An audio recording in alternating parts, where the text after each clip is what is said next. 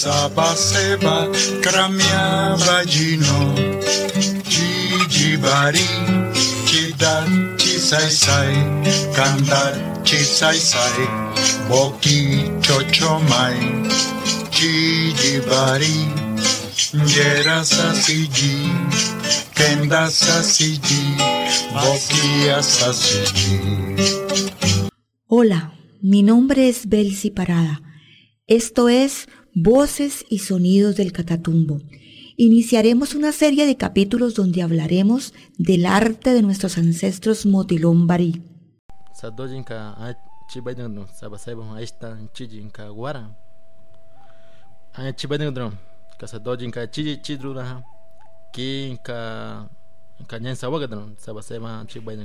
Yaneisi Uribari Girá, arte en las selvas del Catatumbo. En una región bañada por los ríos Zulia y Catatumbo, a ambos lados de la frontera colombo-venezolana y habitando las selvas del Catatumbo, están los Motilón Barí o Dobocubis, que hablan barí, un idioma de la familia lingüística chipcha. Son dueños de tierras ricas en carbón, petróleo, hulla, asfalto, y han resistido sin tregua ante los colonos por querer desalojarlos y establecerse en este territorio con fines lucrativos.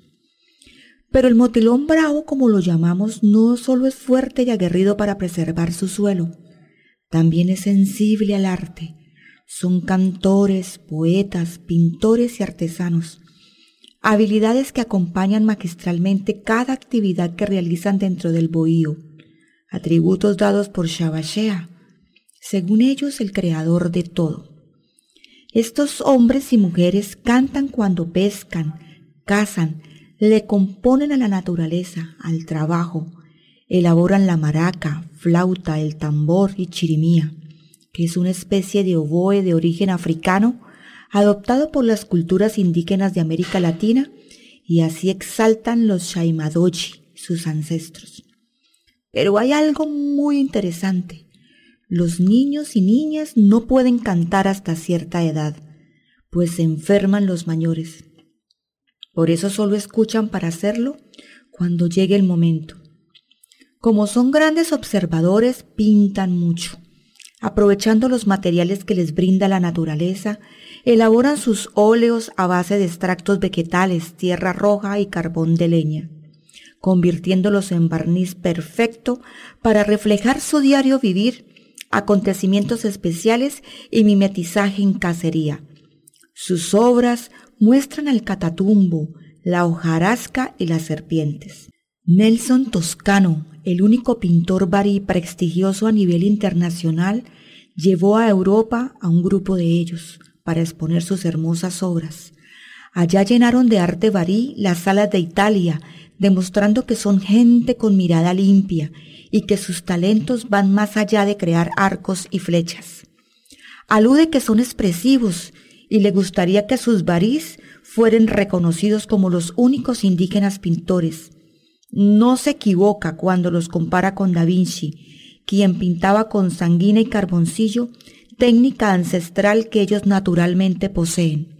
Indiscutiblemente en sus manos está el arte, las mujeres mayores enseñan a las niñas la técnica de elaborar canastos.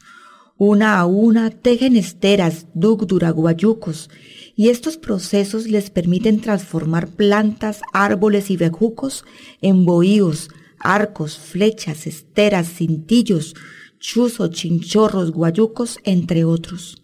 Con piedras y barro elaboran cuchillos, hachas, represas, limas y ollas, convirtiendo estos conocimientos y saberes en una incalculable herencia que pasa de generación en generación.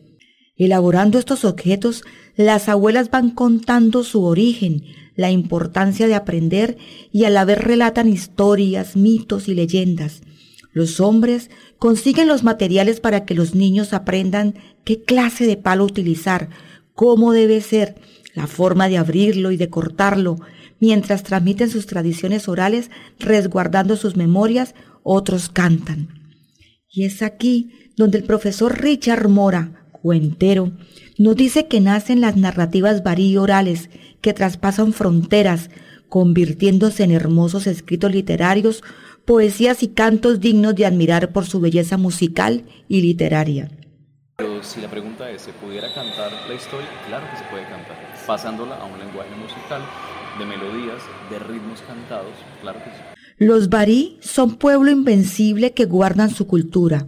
No solo con flechas enfrentadas a fusiles muestran su resistencia, también cuidan su sabiduría, se niegan a desaparecer, afianzando su tradición oral, musical y artesanal, motivándonos a conservar con respeto y admiración el Yaniishi Uribari Kira, el arte en las selvas del Catatumbo.